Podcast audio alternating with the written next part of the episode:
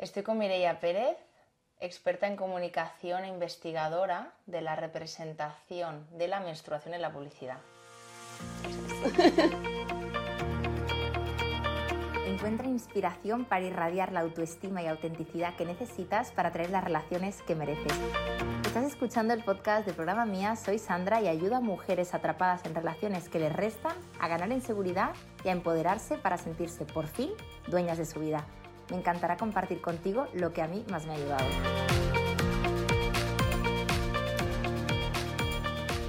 Mireia,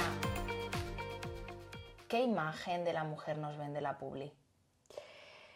Pues nos vende una imagen o nos ha vendido una imagen históricamente em, de una mujer que no, que no se corresponde con el cuerpo que, que habitamos, ¿no? Una, mm, mujer ultra femenina, eh, una mujer que no tiene la regla, básicamente.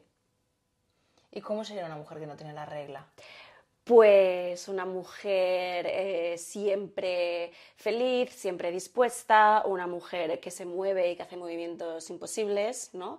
Eh, una mujer que no huele y una mujer preocupada por eh, lo, que, lo, que, dirán los demás de ella o las demás de ella si, eh, en este caso, sí se muestra la, sangre menstrual, ¿no? Si, evidencia que tiene la regla, ¿no? Súper preocupada por gestionar su cuerpo.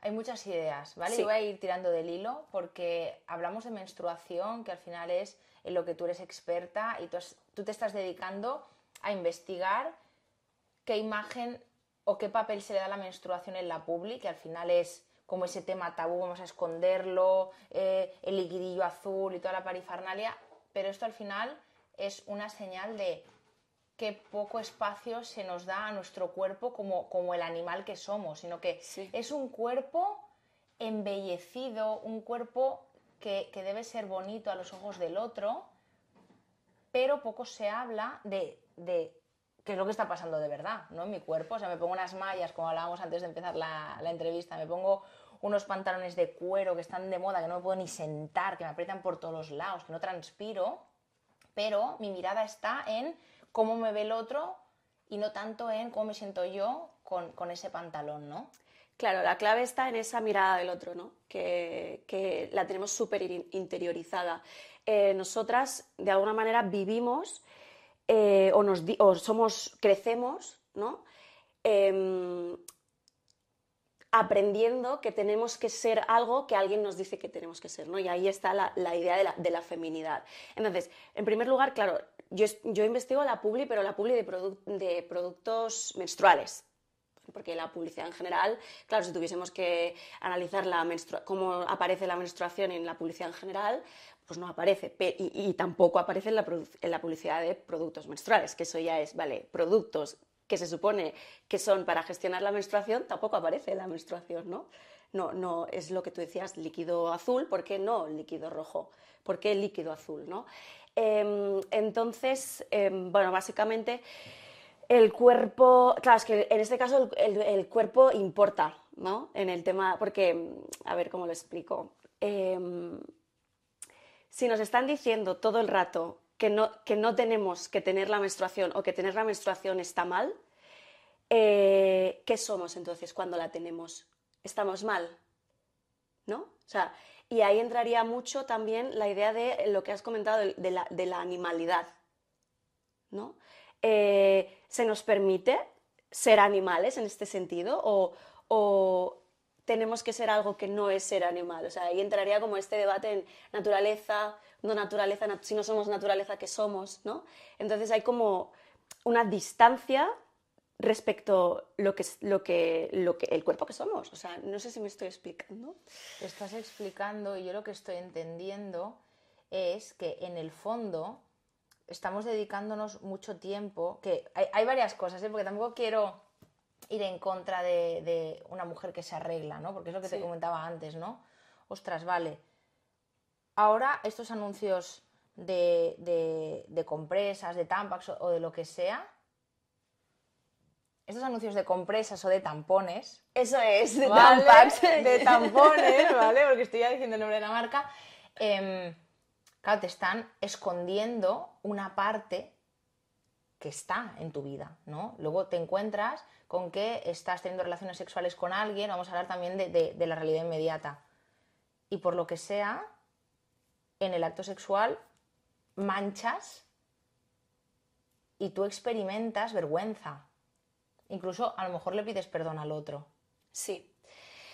Claro, eh, hayas hablado de un tema muy importante que es la mancha, que es lo que decía antes. Cuando tú manchas, cuando manchamos y mostramos la sangre, estamos evidenciando ese cuerpo que no tenemos que ser, que nos han dicho que no tenemos que ser.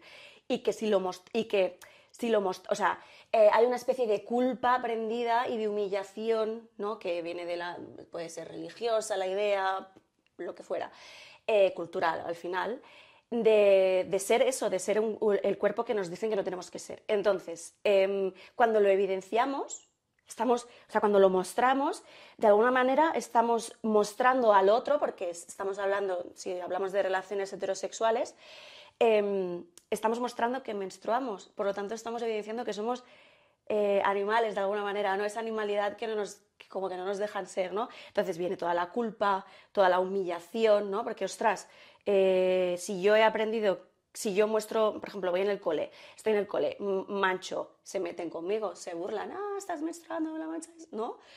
Tú, yo hemos sentido vergüenza de mancharnos, ¿no? No es lo mismo mancharte, ay, me está sangrando la nariz, una mancha en la camiseta o en la camisa o en la chaqueta de sangre de la nariz o de sangre de la rodilla.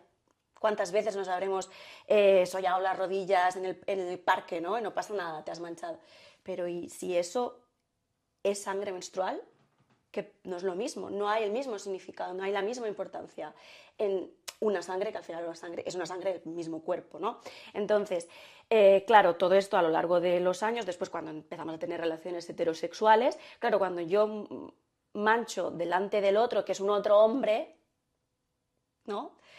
Em, ¿Qué ocurre? Que estoy evidenciando algo que no está bien conmigo, que me han dicho que no está bien y que a él le han dicho que no está bien con las mujeres, ¿no? Entonces, pues toda la culpa, pido perdón, ay, lo siento, porque viene un asco, un asco aprendido. A él también se le levanta un asco, ¿no? Ese cuerpo, esa cosa, ese monstruo, esa animalidad. No, no, no. A mí me han dicho que las mujeres tienen que ser esa cosa limpia, eh, pura, ¿no? Idea, esa, virgina, esa idea virginal, ¿no? De la Virgen María, pura, blanca, eh, sin olor, sin, sin casi voz, sin nada. O sea, es como una imagen, ¿no? Entonces ahí es, no, no, es que yo estoy, tengo una materialidad biológica, hay un cuerpo, hay una realidad, que eso es lo que es, está mal. Y que, y que, gracias a eso damos vida, ¿no? O sea, que también tiene un sentido. Claro, aquí también me viene la idea de que cuando tú en, este, en esta parodia que estamos inventándonos, ¿no? De que hay una relación sexual, heterosexual, en, la que la mujer mancha, le pide perdón a ese hombre, o incluso antes de la cita, ostras, mierda, mierda, eh, ¿en qué momento le digo yo que tengo la regla? Hay energía invertida en esto. Sí. Yo lo pongo en evidencia en esta entrevista porque esto es algo que yo he vivido y estoy segura de que hay muchas mujeres que nos están escuchando que a lo mejor también les ha pasado. Ostras, ¿en qué momento le digo? Porque claro, si se lo digo a pensar que solamente eh, estoy pensando en el sexo, pero luego, claro, tampoco lo quiero decepcionar, pero tal, no, o sea, vamos a ver, mm, normalidad y naturalidad. Pero sí que es verdad que cuando tú ah, ves que la reacción de ese hombre es buena y te dice, no pasa nada, tal, es como que tú, ah, vale, Y claro, a mí me encantaría que eh, esa aprobación viniera desde una misma, para, para, igual que cuando te encuentras mal, ¿no? Pues hoy tengo, tengo la regla hoy, ¿no? Y poderlo naturalizar, pero tengo como la sensación todavía de que estamos buscando que el de fuera claro. nos diga, oh, tranquila, no pasa nada, no me da asco o lo entiendo. Mm. Y ahí tú decir, vale, puedo. Claro, pero es lo que hablábamos, hablábamos antes, ¿no? De esa mirada social que hemos interiorizado y que cuesta mucho al final tener como esta, em, se llama como agencia o como poder, llámale, ¿no? De que nuestra voz o nuestra sensación o nuestra posición baste. Es muy difícil porque hemos estado invalidadas mucho tiempo, ¿no? Y, sobre todo con algo tan, tan fuerte como es la menstruación, ¿no? que tiene mucho escrito detrás, que, que, significa mucho más que sangre. ¿no? Entonces, em, ¿qué significa la menstruación? Ah, mira, yo no voy a hablar desde un discurso biomédico porque al final no es, no es lo que estudio, pero podríamos decir que es, una, es un acto fisiológico indicador de salud que algunos cuerpos experimentan cuando alcanzan la madurez, ¿no? Y se va, y se va este proceso, este, esta función eh, fisiológica se va cuando de alguna manera el cuerpo ya ha alcanzado una vejez, ¿no? una madurez más, más eh, alta, por así decirlo. Eh, pero es más que eso, lo estamos viendo, ¿no? O sea, no es que yo parpadeo, es que me explico, ¿no? Como esta, esta relación de, bueno, yo, yo si no parpadeara, iría al médico y me diría, bueno, pues esta niña, ¿por qué no está parpadeando? ¿Por qué no llora? ¿Por qué no segrega em, lágrimas? ¿no? Algo pasa. Pero en cambio, con la menstruación es, eh, eso, eh, es, una función biológica que indica salud. Qué guay, me gusta mucho que, que, asociemos que la menstruación es salud. Claro. Porque no tenerla en los años en los que se supone que hay que tenerla, te está indicando cosas. Claro, el olor de la, o sea, si hay un olor que no es el olor a sangre, que eso también es otra cosa, eh, también me indica, puede indicar que estoy teniendo alguna cosa que necesite la eh, intervención de, la, médica, ¿no? Eh, si tiene un color diferente, puede, puede ser que, que, también tenga alguna patología, si tiene una consistencia diferente. Entonces, aprender a mirar nuestra sangre es, estar en nuestro cuerpo, que es lo que decíamos antes, ¿no? Es, bueno, yo a través de mi sangre puedo ver eh, si estoy bien de salud o no, pero ¿qué pasa? Que con esta idea de no mirar mi cuerpo, no mirar mis sangres, yo tengo la regla, da igual, tampón fuera, eh, eh, compresa fuera, ni siquiera la, la, observo, ¿no? Entonces, ¿cuántos años nos habremos pasado sin saber qué nos está pasando y que la regla nos lo estaba diciendo, ¿no? Entonces, em, eso. Claro, yo también te quería decir que hace un tiempo estuve estudiando, ahora mismo no, recuerdo las palabras exactas, ¿no? Pero los ciclos de, la mujer, porque según el momento en el que te encuentres del ciclo, tu cuerpo te invita a ir más hacia adentro, a ir más hacia afuera, la fase de la hechicera, de la madre, em, de la doncella, ¿no? Entonces, tengo la sensación, y relacionándolo con lo que decías de la publi, es que la mujer prototípica que nos han vendido es la mujer que siempre está en la fase de la doncella. Eso es. La que está feliz, expansiva hacia afuera, muy disponible para el otro, pero no nos han vendido una persona que está ahí haciéndose mejunjes en su casa, eh, premenstrual, muy deep, más profunda. ¿Dónde, ¿Dónde está eso en la publi? ¿Esto sale? Eh, bueno, está empezando a salir. Hay un grupo mm,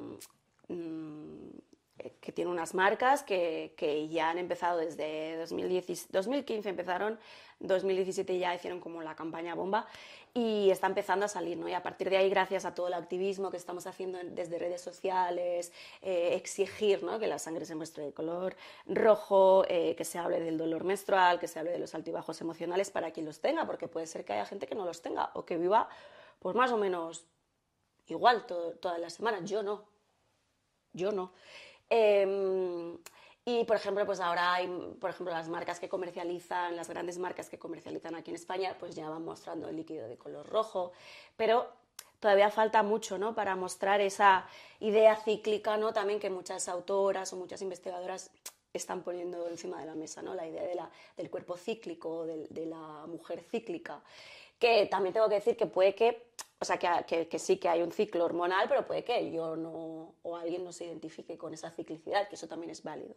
Pero el hecho de que exista esa posibilidad de, que tú te sientas representada con esa idea cíclica, le encuentras un sentido a que un día estés más, o, más, bien, como más, bien, más hacia afuera y, otras veces te sientas hecha una porquería y decir, oye, no pasa nada, estoy sintiéndome hecha una porquería, bueno, voy a ver mi, yo por ejemplo digo, estoy muy cansada voy a ver mi app en qué día estoy, ¿no? digo, claro, es que me faltan tres días para la regla. importante, ¿no? Porque también tú entiendes eh, a nivel energético en qué punto estás y qué es lo que te puedes dar. Porque yo tuve que hacer un trabajo de aceptar aquella fase del ciclo que no me hacía estar hacia afuera.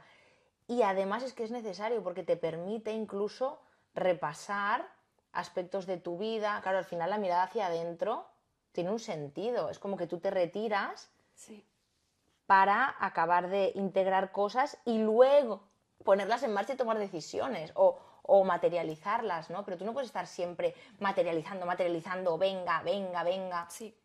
Em, esto es súper importante. Yo creo que esta idea de la mujer cíclica o la de la ciclicidad del cuerpo em, nos ha permitido mm, tener un espacio para nosotras que de alguna manera no, no, no, se nos había estado, no se nos había permitido, ¿no? En plan, siempre cuidando al otro, y si no es cuidando, es consiguiendo éxitos laborales, ¿no? Esta idea como muy también masculinizada de lo, de lo laboral, ¿no? De siempre hacer, consigue éxito, ta, ta, ta, Y esta idea de la ciclicidad del cuerpo es, oye, no, igual, déjame que me voy a sentar un rato, voy a pensar Voy a permitirme darme el tiempo de pensar y ver si lo que estoy haciendo funciona, lo estoy haciendo por mí o por qué lo estoy haciendo.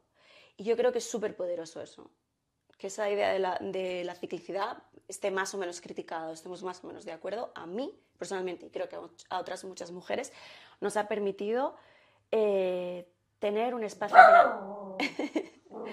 tener un espacio para nosotras. Mira, me viene una idea a a ver qué, opinas de esto, ¿vale? Ya está. Está de acuerdo. ¿Estás de acuerdo, no? vale. A ver, eh, mira, la idea, la idea que tengo es. Ah, espera, que no me acuerdo ahora. Ah, sí, mira.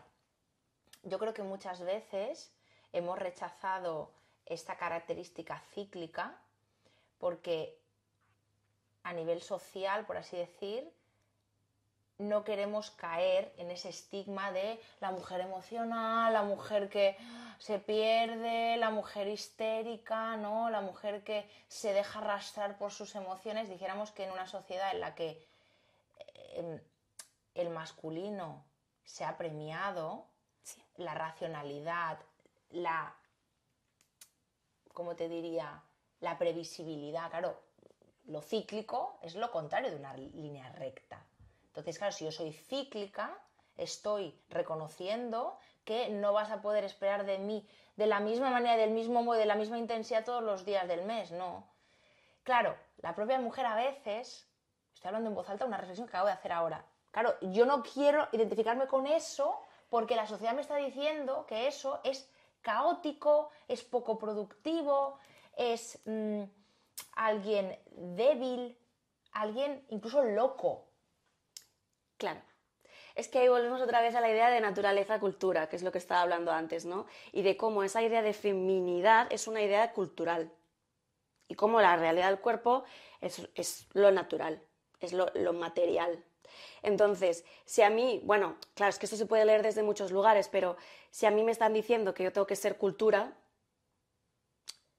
eh, tengo que ser pues esta idea de eh, cultura, además que ha sido ideada desde este pensamiento patriarcal, que no tiene nada que ver en contra de los hombres, ¿eh? otra vez. O sea, es esta idea de que se ha creado una idea de mujer desde un imaginario masculino. Todo lo que lo masculino o el grupo masculino consideraba que tenía que ser una mujer. Y, se ha, creado desde lo que no es ser un hombre.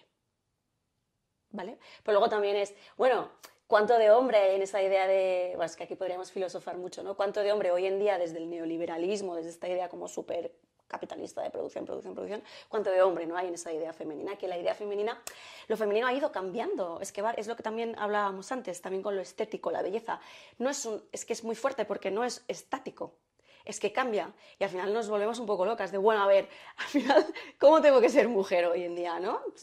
Pero bueno, em, siempre para mí es súper interesante con el tema de la menstruación y el tema que yo investigo, está siempre el cuerpo, está siempre esa naturaleza. Entonces, em, siempre hago como esta comparación, ¿no? Entonces, em, para mí la pregunta es, bueno, esto que me, están vendiendo o esto que yo, que yo estoy pensando que tengo que ser, ¿de dónde viene?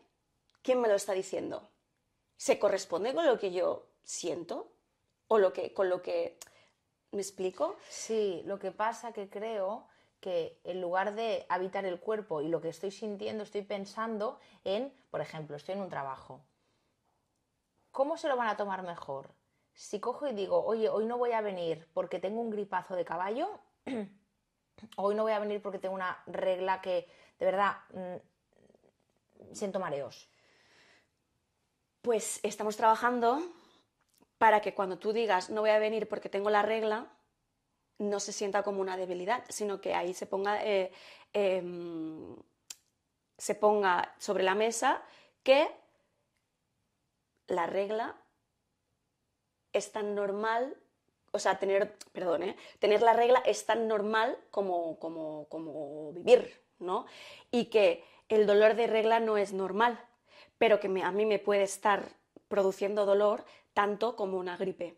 ¿Vale? Entonces, por una parte, estamos eh, normalizando la conversación sobre la regla, estamos visibilizando que hay un dolor menstrual y quizás, si, visibilizamos que hay un dolor menstrual, pongamos más atención a por qué está doliéndome la regla. No estamos normalizando el dolor, es que hay ahí como eh, el debate, ¿eh? o sea, el hecho de que yo diga no vengo a trabajar, tengo la regla, se pueda entender como que hay un dolor menstrual y que ese dolor menstrual es real y no me lo estoy imaginando y que le dé tanta importancia como a una gripe. Ahora, que no lo normalice, porque si yo de pronto, o sea, lo hemos visto con el COVID, ¿no? Si de pronto hay una pandemia, ¿no? Por un, por un virus nuevo, ostras, ¿cómo se ha volcado la sociedad en investigar de dónde viene, qué, qué, produce, cuál es la sintomatología, cómo se puede solucionar? Pero con la regla es que llevamos siglos con dolores y ha sido como, bueno, no pasa nada. Es decir, eh, eh, o sea, incluso ni hables, porque si hablas, algo está mal contigo si tienes la regla y encima, ¿no? Es como, pero bueno, ¿por qué no hay tanta, tantos esfuerzos en investigación o tantos espacios de conversación sobre la regla? Y lo hemos visto que sí que lo hay sobre un, sobre un virus, ¿no? O sea, un virus que afecta a todo el mundo por igual, ¿no? Entonces, cuando las cosas afectan solo a una determinada parte de la población, que son mujeres, no importa, ¿no? O sea, ahí como surgen todas estas preguntas y todos estos debates que bueno, estamos intentando, estamos trabajando para que empiecen a tomar la, la importancia que se merece, ¿no? ¿Cómo crees que está evolucionando en la publi esto entonces? Es decir, entiendo que es muy sutil, ¿no? Todo esto y, va muy despacito. Sí. Mira, la publi eh, no, se hace nada, no se deja nada al azar. Está todo muy estudiado porque hay mucho dinero en juego. Entonces, claro, las grandes marcas eh, hacen estudios de mercado, hacen investigación eh, en efectos de, los mensajes en la audiencia, en el público objetivo. entonces no es nada azaroso ni es nada casual. Eh, entonces, creo que como la sociedad pues lo que decía antes, ¿no? Como estamos haciendo un gran avance poco a poco, pero mucho trabajo ¿no? en redes sociales, utilizar las redes sociales como amplificadores de discursos alternativos a lo que siempre nos han dicho, ¿no? que tenía que ser pues, la mujer o la regla. Eh, creo que ahora algunas marcas se van atreviendo un poco más, pues es eso, ¿no? A mostrar otro tipo de cuerpos, otro tipo de identidades, otro tipo de representaciones de la menstruación y es lo que decía, ¿no? En este gran grupo que comercializa en España ya podemos ver que la menstruación es roja, no azul, pero la mujer sigue dando piruetas en un espacio diáfano. Ah, amiga, sí, ¿no? Sí. Claro.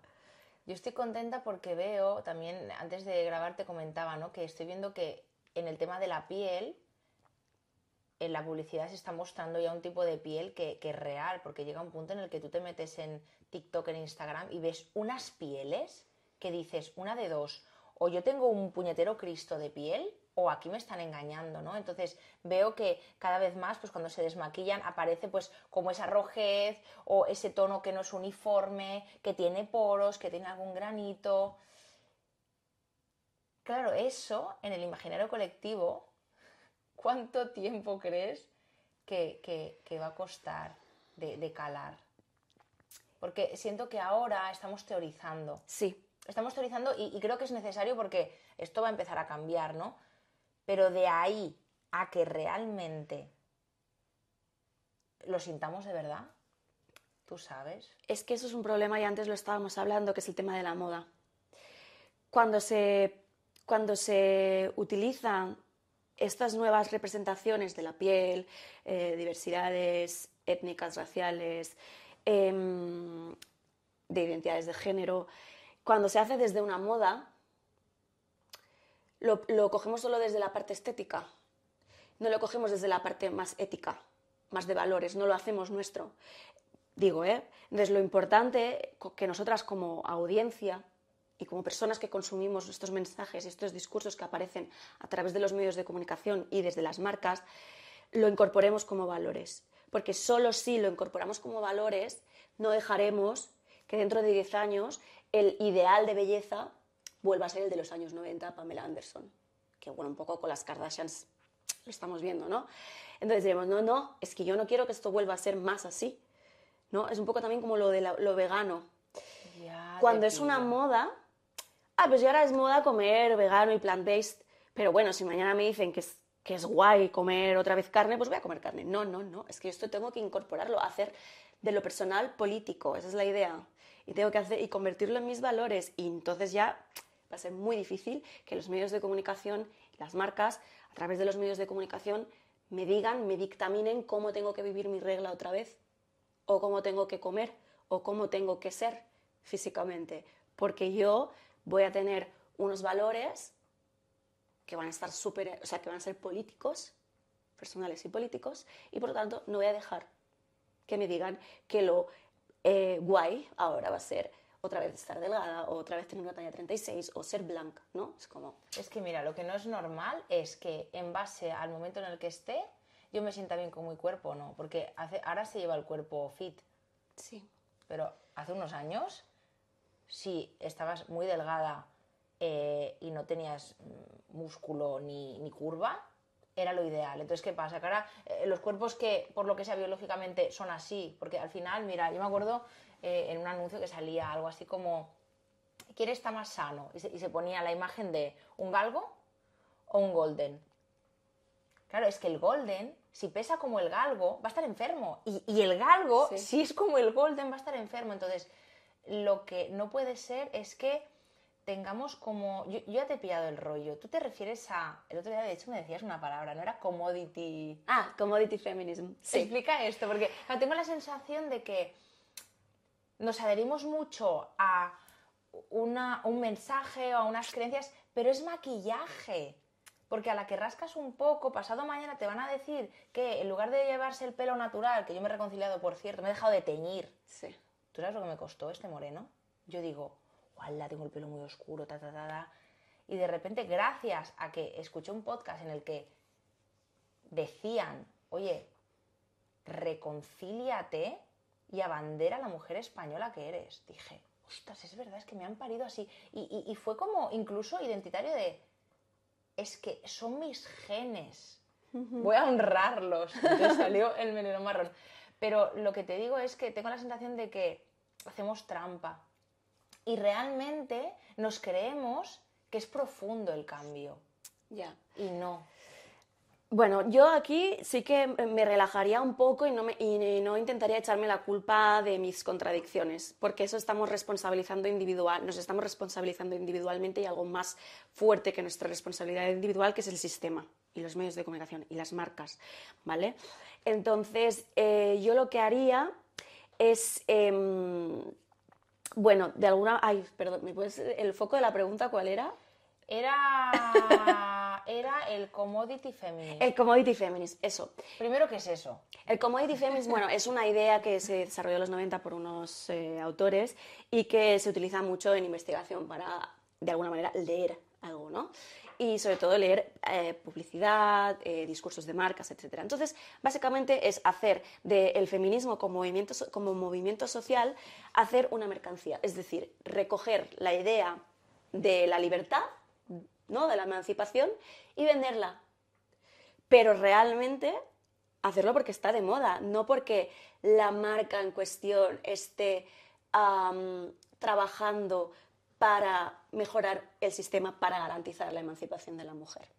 O sea, es porque está de moda y saben que va a vender más. Es porque está de moda y saben que va a vender más. Es coger y que una, un gran grupo de, de, de, fast fashion se ponga eh, Black Lives Matter, cuando, por ejemplo, eh, tiene mm, su producción en Asia y está pagando dos duros a, a la gente que produce, ¿no? Es como, perdona, o sea, te lo estás poniendo, ¿por qué te lo estás poniendo? O sea, te estás sumando al carro, pero tú luego éticamente como empresa, ¿qué lugar estás ocupando en la sociedad? ¿no? Entonces es eso, es poner, uh, I'm a feminist, pero realmente tú como empresa o como persona, que cómo estás haciendo, cómo estás, primero internamente cómo están tus, cómo son tus estructuras, cómo, concil, cómo haces, cómo eh, generas conciliación o trabajas la conciliación, cómo eh, promueves la eh, o sea, el escalar profesionalmente, ¿no?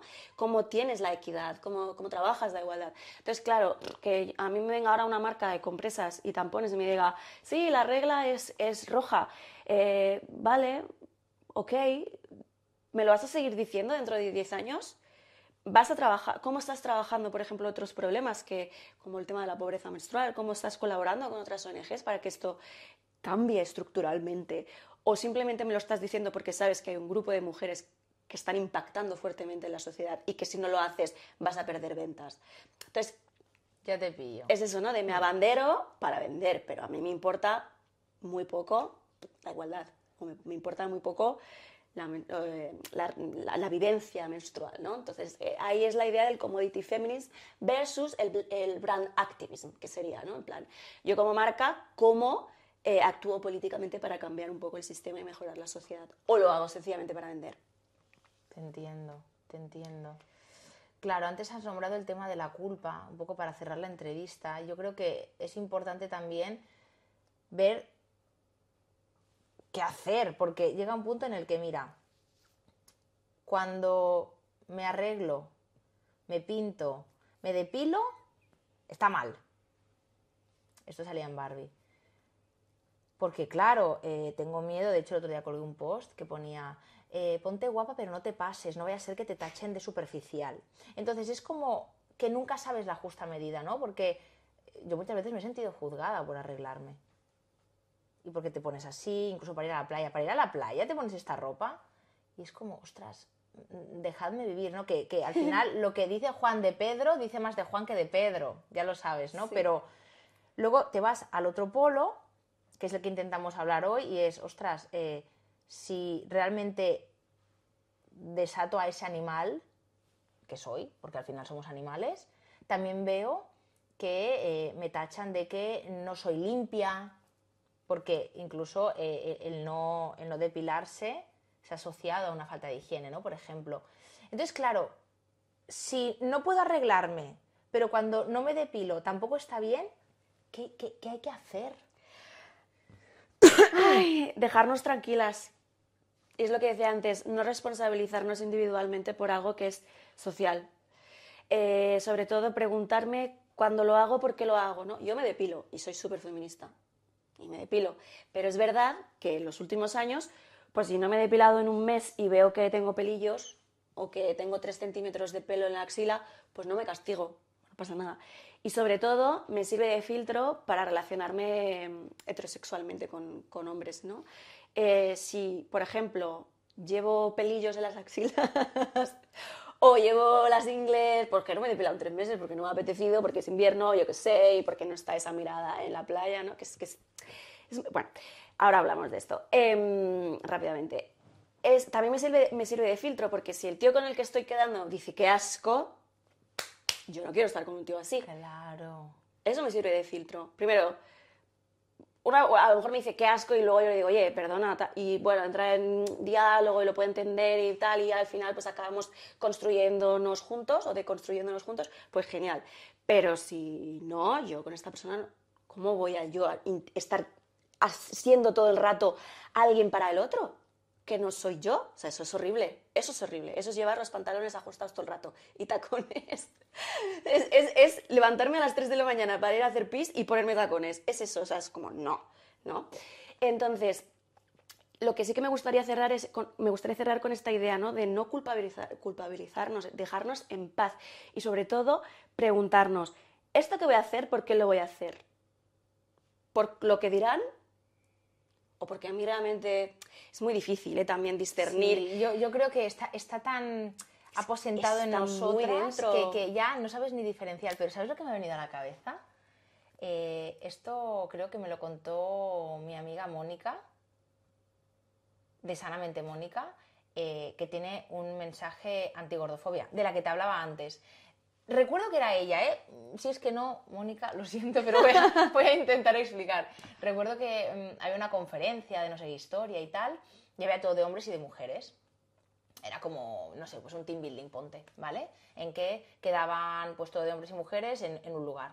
Entonces salía la conferenciante y decía, vale, mm, ¿cuántas de aquí o cuántos de aquí, antes de venir a este evento, habéis pasado por algún eh, tema de estética, de peluquería, las mujeres. ¡Buah! Hombres, vale.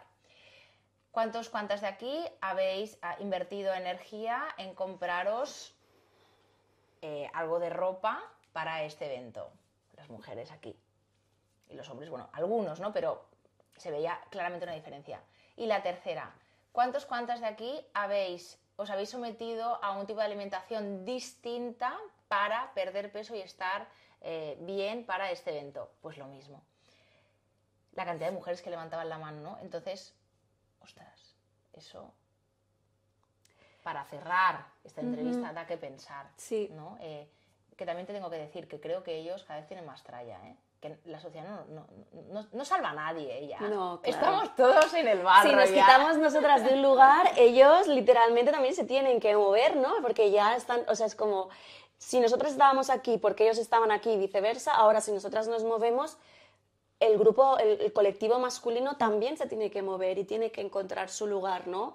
Y yo creo que es súper importante que, que, hablemos y que nos abramos y que digamos, bueno, esto, esto me está generando esto, esto me está generando lo otro, ¿no? Y encontrar como consenso, porque al final... Encontrarlo y también, tanto ellos como ellas, empezar a a comprender que, somos personas y que al final el tema de la apariencia, por un lado o por otro, nos aprieta a todos y a todas, especialmente a, ellas, ¿no? Sí, sí. ¿Alguna cosita más para cerrar? Eh, bueno, para cerrar me gustaría sencillamente lanzar la idea esta, ¿no? De que nos dejemos en paz, que, mm, cuando tengamos la regla eh, o nos venga la regla, eh, la observemos, o sea, intentemos quitar esa mirada de asco, de humillación, de vergüenza y decir, bueno, me ha venido la regla. Voy a ver de qué color es. Voy a ver a qué huele. Eh, voy a hablar de ella con mis amigas. Porque igual lo que yo pensaba que era extraño es compartido. Y cuando me doy cuenta de que hay una colectividad, que, que, que, lo que yo pensaba que era mío, raro, es colectivo, deja de ser una rareza y empiezo a normalizar ciertas cosas y a desnormalizar otras. Entonces, em, eso. Y yo quiero cerrar con una cosa. Y si manchas, acuérdate de cuando mm, te manchas porque te has hecho una herida en el codo. Lo mismo. Eso es, va a ser difícil, pero bueno, hay pero bueno, tú llévate esta imagen a la cabeza. Y luego agua fría para lavar la sangre y ya. Vale. Gracias, Mireia. Gracias a ti. Hasta aquí el episodio de hoy. Si te ha gustado este podcast, compártelo, puede que a alguien le venga bien. Y si quieres estar al día de todo mi contenido, sígueme en el Instagram de Programa Mía y te veo en el siguiente episodio con más amor propio y empoderamiento para ti.